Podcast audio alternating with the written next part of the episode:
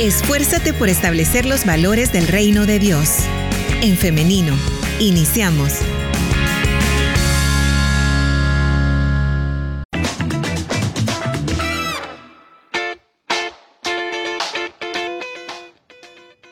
Nueve de la mañana con 54 minutos, solamente seis minutos nos separan de las 10 de la mañana. Intervenciones al final del programa.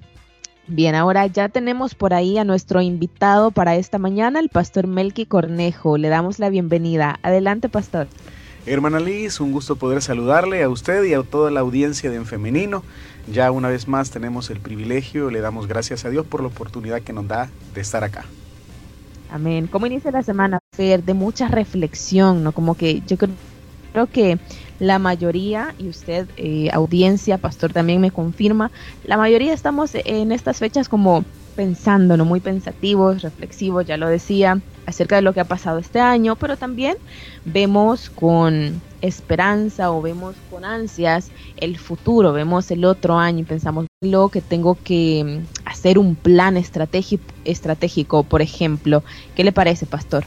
Es un tema bastante interesante porque tal y como usted lo menciona, hermana, eh, a, esta, a este tiempo ya muchos comienzan a hacer planes y si hablamos, por ejemplo, de la vocación y si más específicamente nos referimos a una vocación profesional, pues la vocación es ese llamado interno que la persona siente para dedicarse a una acción, a un contacto o se relaciona con el mundo externo y ahí intervienen factores culturales, factores sociales, demográficos, etcétera. Entonces las personas en esa interacción, en ese vínculo, encuentran su vocación. Entonces la mayoría de estudiosos al respecto, investigadores, pues hacen referencia que la vocación precisamente. Pasar y ya ahora estoy recordando, por ejemplo, este jugador mundialmente famoso, eh, Messi, ¿no? Lionel Messi, quien, quien, no lo conoce y, lo cito por acá también, ¿no?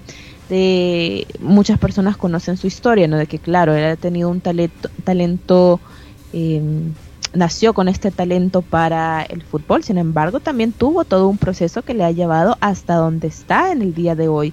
Y pongo este ejemplo porque creo que es el más popular ¿no? actualmente, pero también así como él en su campo del deporte, hay muchas personas también que claro, todos nacemos con eh, cualidades, con características únicas y diferentes a los demás. Y tenemos que hacer que, que lo que usted nos decía, ¿no? Que, que, confluyan lo que hacemos bien con lo que nos gusta y ponerle también pues esa dedicación. Ahora, la fórmula, pastor, parece fácil, pero ¿por qué entonces no podemos encontrar bien el foco? Nos cuesta tanto tener esa meta y, o más bien, e ir a ella.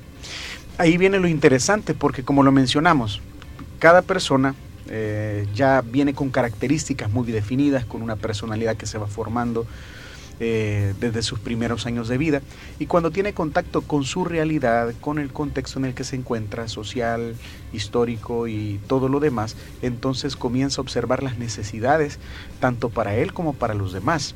Entonces a veces se hace difícil poder eh, uno dedicarse a lo que uno quisiera porque de en medio de esta construcción surgen factores externos que podrían influir para que nosotros no nos dediquemos a aquello a lo que quisiéramos dedicarnos. Entonces nosotros es increíble, pero un ejemplo práctico podría ser, hay personas que se dedican a un rubro en específico, se dedican a una profesión, pero en su corazón ellos, su pasión es otra, su vocación es otra.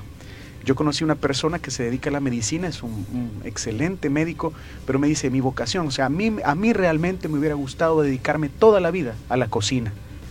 Entonces, claro, le dedica su tiempo, pero no se dedica a eso de lleno. ¿Por qué? Porque su padre le dijo, no podés ser cocinero, ¿cómo vas a ser? La, familia está llena de doctores y vos no puedes ser la excepción, así que ¿cómo te vas a dedicar a la cocina? Mejor busca la manera de poder sacar tu, tu, carrera en medicina. Y eso fue lo que hizo. Dicho sea de paso, no es que esté de más el conocimiento que él ahora tiene dentro del campo de la medicina, porque es un buen médico, pero ahí está eso. Y así nos encontramos a muchas personas que quizás están estudiando algo que no les gusta, que no les agrada, y, es muy dentro de sí, su vocación sienten que no es la misma. Entonces hay, hay bastantes, hay muchísimos factores que pueden influir y para que este camino sea más difícil. También, y hay que mencionarlo así, dentro del sistema educativo no hay, digamos, un plan muy consistente para que desde niños nosotros entendamos o vayamos entendiendo cuál es nuestra vocación, hacia qué área yo me, yo me puedo dedicar. Hoy, bueno, yo por ejemplo, hasta, hasta hace muy poco yo me doy cuenta que hay test que se pueden hacer, ¿verdad? Profesionales para descubrir cuál es mi vocación. Pero esto no es en todas partes, no es en todos lados. Entonces, uno de los aspectos que debemos considerar para poder entender nuestra vocación y más específicamente nuestra vocación profesional es que hoy existen herramientas para que yo pueda hacerlo. Pero también hay elementos básicos, usted ya mencionaba algunos, que nos pueden ayudar a entender cuál es el camino que podemos tomar, porque la vocación también se compara con un camino de vida. Yo tengo al frente cierto número de caminos y yo escojo uno, donde voy a recorrer el resto de mi vida. Entonces, hoy en día hay elementos que pueden ayudarnos a identificar, que nos pueden hacer más fácil el trabajo de entenderlo.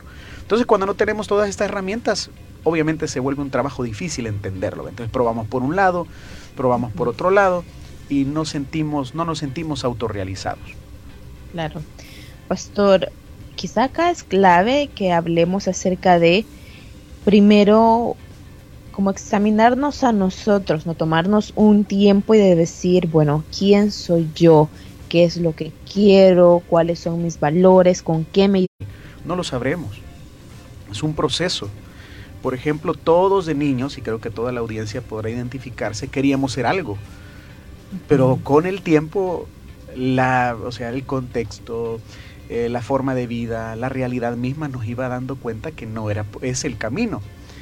Por ejemplo, muchos, ¿quién no quiso ser astronauta? ¿Quién, ¿Qué niño no quería? Cuando le preguntaban qué quería ser de grande, ¿qué niño no quería ser este, cualquier, otro, cualquier otra cosa, verdad? Pero es porque los niños responden a, sus juegos, a los que ellos ven, a lo que, con los que ellos se relacionan. Entonces, de repente un niño dice, yo quiero ser vaquero, ¿verdad? Entonces, pero a lo largo de la vida, eso es lo maravilloso de la vida, que cada, cada paso que damos en esta vida nos va ubicando, ¿verdad? Entonces nos va, nos va, nos va, como decirlo, nos va reflejando, vamos, nos vemos reflejados en nuestra propia realidad y es ahí como podemos encontrar el camino. Hay varios elementos importantes. Yo creo y yo vi un ejercicio y quisiera compartirlo con la audiencia porque este ejercicio puede ayudarnos a encontrar una vocación. En primer lugar, definir qué es lo que me apasiona, qué es lo que me gusta hacer. Hacer una lista de lo que me gusta hacer es un ejercicio bastante práctico. Aquello por lo que incluso yo pagaría por hacer. ¿Qué es lo que me apasiona? ¿Qué es lo que me encanta hacer? ¿Qué es lo que, lo que yo eh, puedo dejar cualquier otra cosa por hacer esa actividad, por dedicarme, por, por dedicarle unas horas a esto? Entonces, ese es un primer paso de esa figura, porque es un triángulo. La segunda parte del triángulo es para lo que soy bueno, porque una cosa es lo que me gusta y otra cosa es lo que para lo que realmente soy bueno. Y es aquí donde nosotros podemos incluso preguntarle a nuestra familia, preguntarle a nuestros amigos, preguntarle a compañeros, ¿para qué soy bueno? ¿Tú qué, qué cualidades ves en mí? Ah, mira, fíjate que yo me he fijado que, que sos un buen, que te gusta todo lo que tiene que ver con servicio ah, yo me he fijado que te gusta todo lo que tiene que ver con hablar en público, te gusta esto. Entonces, eso nos ayuda para entender para lo que realmente somos buenos. La última parte o la última esquina del triángulo es identificar cómo estos elementos pueden ayudar a otros. Cómo, obviamente como primero también sirven para mí, me pueden ayudar a mí, profesionalmente por ejemplo, pero cómo eso puede ayudar a otros. Entonces, cuando uno une las tres partes del triángulo, uno puede clasificar aquellas coincidencias o aquellos elementos que se repiten y por ahí ese puede ser un buen ejercicio, sencillo, muy, muy bonito, pero eso nos puede ayudar a encontrar el camino. Acá lo tengo anotado, pastor, y por si alguien de la audiencia también quisiera que lo recordáramos, yo le he puesto acá, mientras lo anotaba, triángulo vocacional. ¿Qué le parece? Está bien, me parece el título, sí. Lo primero es ¿Qué me apasiona? ¿Qué, es lo que me encanta hacer? Muy bien, vamos hasta ahí. Así es, ahí podemos poner, por ejemplo, perdón, unos, unas 10 actividades, ¿verdad? Ok, muy bien. bien. Lo segundo es para qué soy bueno. Acá podemos a preguntar a los demás, preguntar a familia, eh, amigos, cómo nos perciben, ¿no? ¿Qué, qué, qué han notado para qué somos buenos, ¿no? Y lo tercero, cómo lo que me gusta y para lo que soy bueno puede ayudar a otros. Puede ayudarme a mí y a otros, correcto. ¿Cómo? Ah, y es ahí donde entonces yo puedo decir, ah, bueno, si a mí me apasiona todo el tema de, de, de la salud, si esto yo pagaría por ir a una jornada médica y poder ver los procesos y todo, y entonces probablemente la medicina sea un camino, ¿verdad? Eh, a otros las comunicaciones, eh, el llamado de otros puede ser a, a, todo lo que tiene que ver con, con, procesos, eh, ingeniería, sistemas. hay, tanto, hay tantos caminos, pero este es un ejercicio sencillo, creo que todo lo podemos hacer. ¿verdad? Dicho sea de paso, también hay ayuda profesional, hay test vocacionales que pueden ayudarnos también. Pastor, también por acá tenía apuntado, y antes que se me pase, la famosa pregunta, ya que usted lo trajo a, la mesa de conversación. ¿Qué quería ser Melqui Cornejo, el pastor Melqui Cornejo de niño? Pues yo he pasado por varias, varias, por varios llamados, varios, bueno, varios, varios ocupando procesos, el vocablo, varios. Eh, yo me recuerdo en una primera instancia, eh, porque a mí me, me, gusta mucho el arte, me gusta mucho el arte. Entonces, eh, en cuanto pude, eh, tomé las primeras clases de dibujo que tenía, de pintura, con acuarela, con acrílico, con yeso pastel. Entonces yo me recuerdo que un día me le acerqué a mi papá y le dije que yo iba a ser pintor, que yo me iba a dedicar a pintar. Entonces la respuesta no fue muy favorable. y entonces yo, yo me recuerdo que dije, pero ¿por qué no? Si a mí me gusta dibujar, decía yo, ¿verdad? Entonces a mí me buscaban para hacer los mapas. Cuando hacíamos equipos de trabajo en la escuela, pues yo hacía los mapas, el mapa del Salvador, que con los volcanes, que con los ríos. Y, bueno, yo creo que no me quedaban tan mal. Entonces, pero así, ¿verdad? Más adelante, allá en la preadolescencia, eh, pues yo sentía el llamado a la música. yo me recuerdo que presioné a mi papá hasta que me compró una guitarra porque mi papá es músico y, él me comenzó a enseñar, pero eh, no, el don de la paciencia no estaba mucho con él y me costaba, me costaba muchísimo.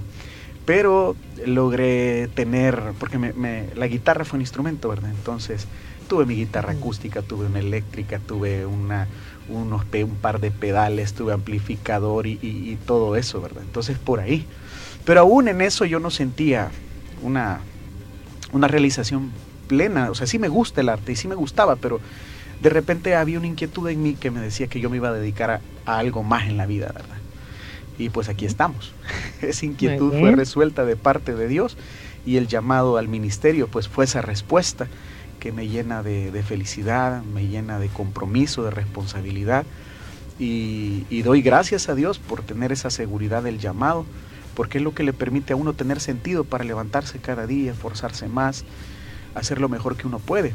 Y que es el ese es el fin de poder hablar de una vocación, que las personas se sientan felices con lo que hacen, se sientan satisfechas, se sientan realizadas, porque saben que lo que hacen lo hacen no solo porque les gusta, sino porque sirven a otros. Y más desde la perspectiva del reino de Dios, todo lo que nosotros hacemos, a lo que nosotros nos dedicamos a diario, contribuye de alguna u otra manera en la construcción del reino de Dios. O sea, esto ya desde la dimensión de la fe. Así que digamos que ese fue, ese ha sido un pequeño resumen de, lo que yo pensaba. De mi vida. Pero pastor, me, me gusta porque yo podría decirlo así que es arte también a lo que usted se, se dedica actualmente, ¿no? Porque si nos vamos como a una, a una definición de lo que es arte, es cualquier actividad, cualquier producto que tiene pues una finalidad claro, estética, no, pero también comunicativa. La comunicación es arte. Yo soy una apasionada de las comunicaciones, así que la comunicación es arte. Así que acá estamos ah, pues haciendo, haciendo arte. no nos salimos del triángulo. no, no, no. Si nos ah, permite la audiencia tomarnos ese atrevimiento de, llamarnos artistas. sí, sí, hermana. Fíjese que aún yo, eh, cuando tengo el tiempo, eh, trato de, dibujar, trato de hacer algo de eso, eh, tomo una guitarra, pero es parte de un proceso y como lo decíamos, la vocación es el resultado, es un proceso. Nosotros a, lo largo de nuestro caminar vamos descubriendo, quizás no sabíamos que éramos buenos para algo hasta que lo hicimos la primera vez. Quizás incluso temíamos, teníamos mucho temor a hablar eh, frente a las personas, pero quizás un pánico, pero de repente nos damos cuenta que, que, es algo diferente, que nos gusta, que queremos profesionalizarnos más, que queremos seguir comunicando, que queremos eh, seguir aprendiendo más. Y era algo que quizás antes nos causaba mucho temor. Entonces es un descubrir constante, la vocación es un descubrir constante que va a llegar a su culmine en algún momento en el que vamos a saber a qué dedicarnos. Así que eso es, es, es, es un tema amplio pero maravilloso, la verdad. Pastor, y, para, para aquellos que tal vez son un poquito más perfeccionistas y les cuesta un poco el tema de, decir, bueno, pero ¿qué estoy haciendo? Estoy perdiendo el tiempo y que están tal vez en, en ese momento de, de ansiedad también, decirles que todo esto que, que, bueno, y el pastor lo decía, primero nos decía que, que él dibujaba, luego con la música y todo, esto no ha sido algo perdido, no ha sido un tiempo perdido, sino que ha sido algo que nos ha llenado de herramientas para ir enfrentando otra dificultad o otras experiencias en la vida, ¿no, pastor? Sí, y fíjese que, bueno, esta se ha convertido en una mañana de testimonio, pero yo me recuerdo que alguien me dijo, bueno, si no sabes qué estudiar, porque ese es otra, otro tema, es otra, otra historia aparte, cuando ingresé a la universidad, entonces estudia lo que te guste o lo que sientas, en lo que te sientas mejor. Entonces yo me recuerdo que... Eh, bueno, yo tenía bastantes dudas, por eso yo digo, a mí me hubiera gustado tener algún tipo de test y comencé la carrera, me recuerdo, en ingeniería en sistemas, ¿verdad? Y comencé la carrera, comencé la carrera, pero eh, por factores económicos principalmente dejé de estudiar y eso me dolió mucho, me sentía muy frustrado. Y yo le preguntaba a Dios, eh, Dios, ¿por qué? ¿Por qué no puedo seguir estudiando? ¿Por qué hasta aquí? ¿Por qué mi carrera se vio cortada casi a la mitad de, casi la mitad de materias y, realmente imposibilitado para poder continuar porque yo buscaba la manera y no encontraba. Entonces yo me sentía muy frustrado y decía yo quizás eh, he perdido el tiempo, he perdido dinero, he perdido esto, he perdido esto otro.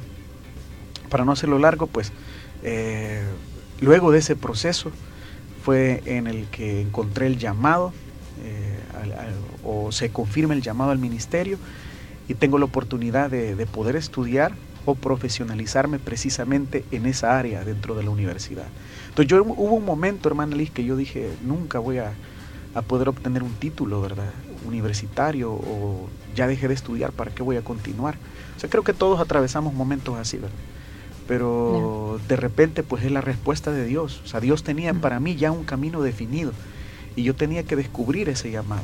Y para descubrir ese llamado a veces tenemos que pasar por procesos no tan agradables, a veces tenemos que darnos cuenta de que aquello a lo que nosotros creemos que nos vamos a dedicar realmente no es el camino y, tomar el camino de Dios. Gracias a Dios encontré la oportunidad, se me brindó la oportunidad de poder estudiar eh, ya lo relacionado al ministerio, ¿verdad? Exactamente la teología. Y en eso tuvimos la oportunidad de poder graduarnos, de poder eh, profesionalizarnos. Y es, y es un aprendizaje que no termina. Y menciono esto no para, o sea, no en ánimo de, no sé, de... Lo menciono porque es mi testimonio, ¿verdad? De vida y porque yo pasé por un momento bastante grande de frustración. Pero cuando yo veo hacia atrás, eh, todo lo que yo aprendí, por ejemplo, en, las materias de, ingeniería, me recuerdo que veíamos algoritmos, veíamos, bueno, matemática 1, matemática 2, matemática 3, física 1, todo eso, todo eso le permite a uno, y yo personalmente analizo que eso me ha permitido a mí una enorme, una enorme facilidad para desarrollarme en ciertos temas. Es decir, lo que usted decía, nunca uh, con la experiencia uno pierde algo. Al contrario, por algo es que ganamos ese conocimiento. Si alguien ya a mitad de la carrera dice, no, es que yo, es que no es para mí esto, es que, por ejemplo, la veterinaria no es para mí, entonces me voy a cambiar de carrera haz un análisis, consulta profesionalmente y hazlo si tú sientes que no es el camino. Pero ese conocimiento no va a estar en vano. De repente vas a poder ayudar a alguien con ese conocimiento que pensaste que era una pérdida de tiempo. Yo he descubierto que todos los procesos que, que yo he atravesado, los caminos que yo he tomado, los errores que yo he tenido, pues me han enseñado muchísimo y todo ese conocimiento sigue siendo parte de mi vida y estoy seguro que voy a continuar equivocándome, voy a continuar quizás este, eh, cometiendo errores dentro del trabajo, dentro de cualquier otra área, pero tengo la esperanza de que en Dios todo esto se puede convertir en algo bueno. Amén, amén a ello.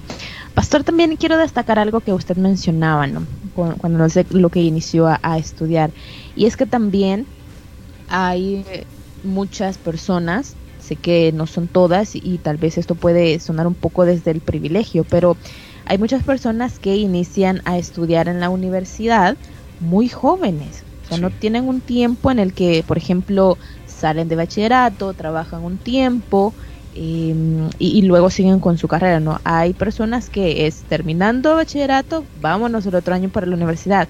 ¿Cuántos años se puede tener cuando se sale de bachillerato? ¿17, 18 años? Sí, más o menos. Bueno, hay casos que personas que salen de 15 años incluso. Sí, incluso. Entonces, tomar una decisión de este calibre de a qué me voy a dedicar durante el resto de mi vida es algo difícil, es un peso muy grande para una persona de 18 años, pongamos esa edad media, ¿no? Sí. 18 años. Ni siquiera nuestro cerebro está completamente desarrollado a los 18 años para decir que vamos a tomar una decisión de este tipo, ¿no? Por eso es tan importante, es fundamental el acompañamiento a los jóvenes, el acompañamiento a la juventud para que estas decisiones puedan tomarse basados en, en, la información, información acerca de nosotros mismos, información acerca del mundo, porque también algo muy importante, y no recuerdo dónde escuché o leí esto, pero claro, hay, hay este, eh, carreras o profesiones que están a la vanguardia, no están saliendo, hay, hay nuevas necesidades en el mundo, entonces hay nuevas carreras, hay nuevas profesiones, y por qué no irle apuntando también a ello, ¿no? Entonces, eh, esto también quería destacarlo, y también a los padres de familia, no quitarles un poco a, sus hijos esta presión, ¿no? De que ya tengan resuelta su vida cuando tienen apenas 18 años. Así es, y es bien interesante porque yo, y creo que muchos van, van a, comprender lo que voy a mencionar, pero el criterio de muchos jóvenes al salir de, al graduarse de bachillerato es voy a llevar la carrera que no lleve matemática. Y van a ver los, los, los, los planes de estudio y dice, y esta, no, lo que no lleve, o sea, lo, como, de alguna manera es como que lo que no me lo que no cueste, lo que cueste menos. Se está volviendo, pastor, esto se está volviendo personal. sí, algunos yo creo que alguna lagrimita se les ha salido por ahí, donde quiera que esté nuestra audiencia. No, pero yo lo escuché muchas veces, así como que, ¿y qué vas a agarrar vos? Como ya cuando uno se gradúa de bachillerato, las conversaciones, el mismo día de la graduación, que uno está tirando birretes y que, que antes, antes se manchaban las camisas. Recuerdos, recuerdos, recuerdos noventeros. Entonces yo me recuerdo que todo, ¿y qué vas a estudiar? Ah, lo que no lleve, lo que no lleve matemática. Yo me acuerdo eso, eso lo escuchaba frecuente. O, ah, lo que sea más rápido. No, yo mejor voy a buscar un técnico porque es algo más rápido. Pero la idea es la inmediatez, la idea es salir rápido. Pero no hay una reflexión clave como para decir lo que voy a estudiar eso me va a apasionar. Cada día que me voy a despertar lo voy a hacer sabiendo que voy a dedicarme a lo que me gusta. Y no solamente eso, voy a hacer lo que me apasiona y me van a, pagar por ello. Voy a tener, o de eso voy a vivir. Entonces yo sí estoy de acuerdo, hermana Liz, que nuestra juventud necesita muchísima ayuda con el tema de la orientación vocacional. O sea, que realmente, ya sabiendo que un estudiante va a graduarse de noveno grado, va a graduarse de, de bachillerato, tener o sea, un espacio o, tener ya algo bastante intencional dentro del sistema educativo de orientación vocacional. Yo honestamente desconozco si hay un programa fijo, pero yo al menos yo no he escuchado de alguno, pero eso sería excelente porque así el joven de 17, de 18 años que quizás no, no, no tiene totalmente una claridad, porque hay excepciones por supuesto, entonces puede ir invertir, porque el tiempo que se va a invertir en la universidad estamos hablando de 5, 6, 7 años más probablemente. Entonces, ¿y qué, qué frustrante sería salir y decir, no, me, hubiera, mejor hubiera estudiado este otro. ¿vea? Entonces, busquemos orientación, busquemos ayuda. Toda la audiencia, jovencitos, jovencitas que nos escuchan y que precisamente están en este dilema, no está de más que hagan el triangulito vocacional que, que busquen ayuda profesional si así lo desean, porque existe la posibilidad para que así tengan mejor orientación. Excelente. Pastor y audiencia, paso rápidamente a sus intervenciones porque ya nos está avanzando el tiempo. Por acá nos dice nuestra oyente Yanira Vanegas, hermana, pienso que la vocación primero se descubre y luego se construye, ya que es necesario trabajar día a día en perfeccionarnos en eso que tanto nos apasiona. También tenemos por acá, eh, no nos, vamos a ver si tenemos el usuario por acá. Bueno, Roxy, nuestra oyente Roxy nos dice, bendiciones, he decidido estudiar inglés porque siempre me gustó y pienso que puedo ayudar a mi comunidad. Creo que este es mi momento de estudiar y enriquecer mis conocimientos. Tengo 51 años. ¿Qué tal esto? Qué bendición. Y ahí viene otro punto, lo que decía nuestra hermana, efectivamente, en ese proceso uno descubre, en el proceso de la vida, al caminar en este camino tan maravilloso que le llamamos vida, nosotros vamos descubriendo lo que hablábamos, ¿verdad? Quizás algo que nunca habíamos hecho, nos damos cuenta que no solo nos gusta, sino que nos apasiona. Y eso va orientándonos ya para que nos dediquemos a, poder construir esa, esa, esa, vocación. Y lo otro, no hay un límite de edad para poder dedicarnos a lo que nos apasiona. Usted podría creer que tiene o que ya tiene una edad muy avanzada para hacer algo, o sea, realmente esos límites se los está poniendo usted nada más, porque yo creo que si tenemos la fuerza, si tenemos las posibilidades, ¿por qué no? No es tarde, nunca es tarde para poder para poder dedicarnos a alguna actividad o algo que, que sintamos en nuestro interior que nos llena y que va a servir a otros. Así que muy interesante y felicidades a nuestra hermana. Amén. Felicidades a nuestra oyente Roxy. También Wendy Hernández nos dice, eh, un gusto saludarles, estoy escuchando el programa. Nos dice muchísimas gracias por su sintonía. Daisy García Funes dice, las personas que hacen lo que les gusta lo disfrutan. También creo que muchas gracias eh, Daisy por esta intervención. También creo que eh, esta es una frase que, que se escucha mucho al menos yo lo he escuchado bastante, me confirman también ustedes, de eh, la persona que ama lo, lo que hace, no trabaja un día en, en, la vida. No sé si usted lo ha escuchado, pastor. Sí, sí, sí. Sí, sí, así yo con esta frase, yo con esta frase me encuentro como en un, en un dilema, ¿no? Porque por un lado sí estoy de acuerdo en que cuando, como dice Daisy, cuando uno hace lo que le gusta, lo disfruta, pero también hay que tratar de mantenernos realistas ante, ante el mundo, ¿no? Ante nosotros mismos, que somos pues humanos, que sentimos, que nos cansamos, que lloramos, que nos alegramos, que somos, somos inmensos en lo, en lo que sentimos, ¿no?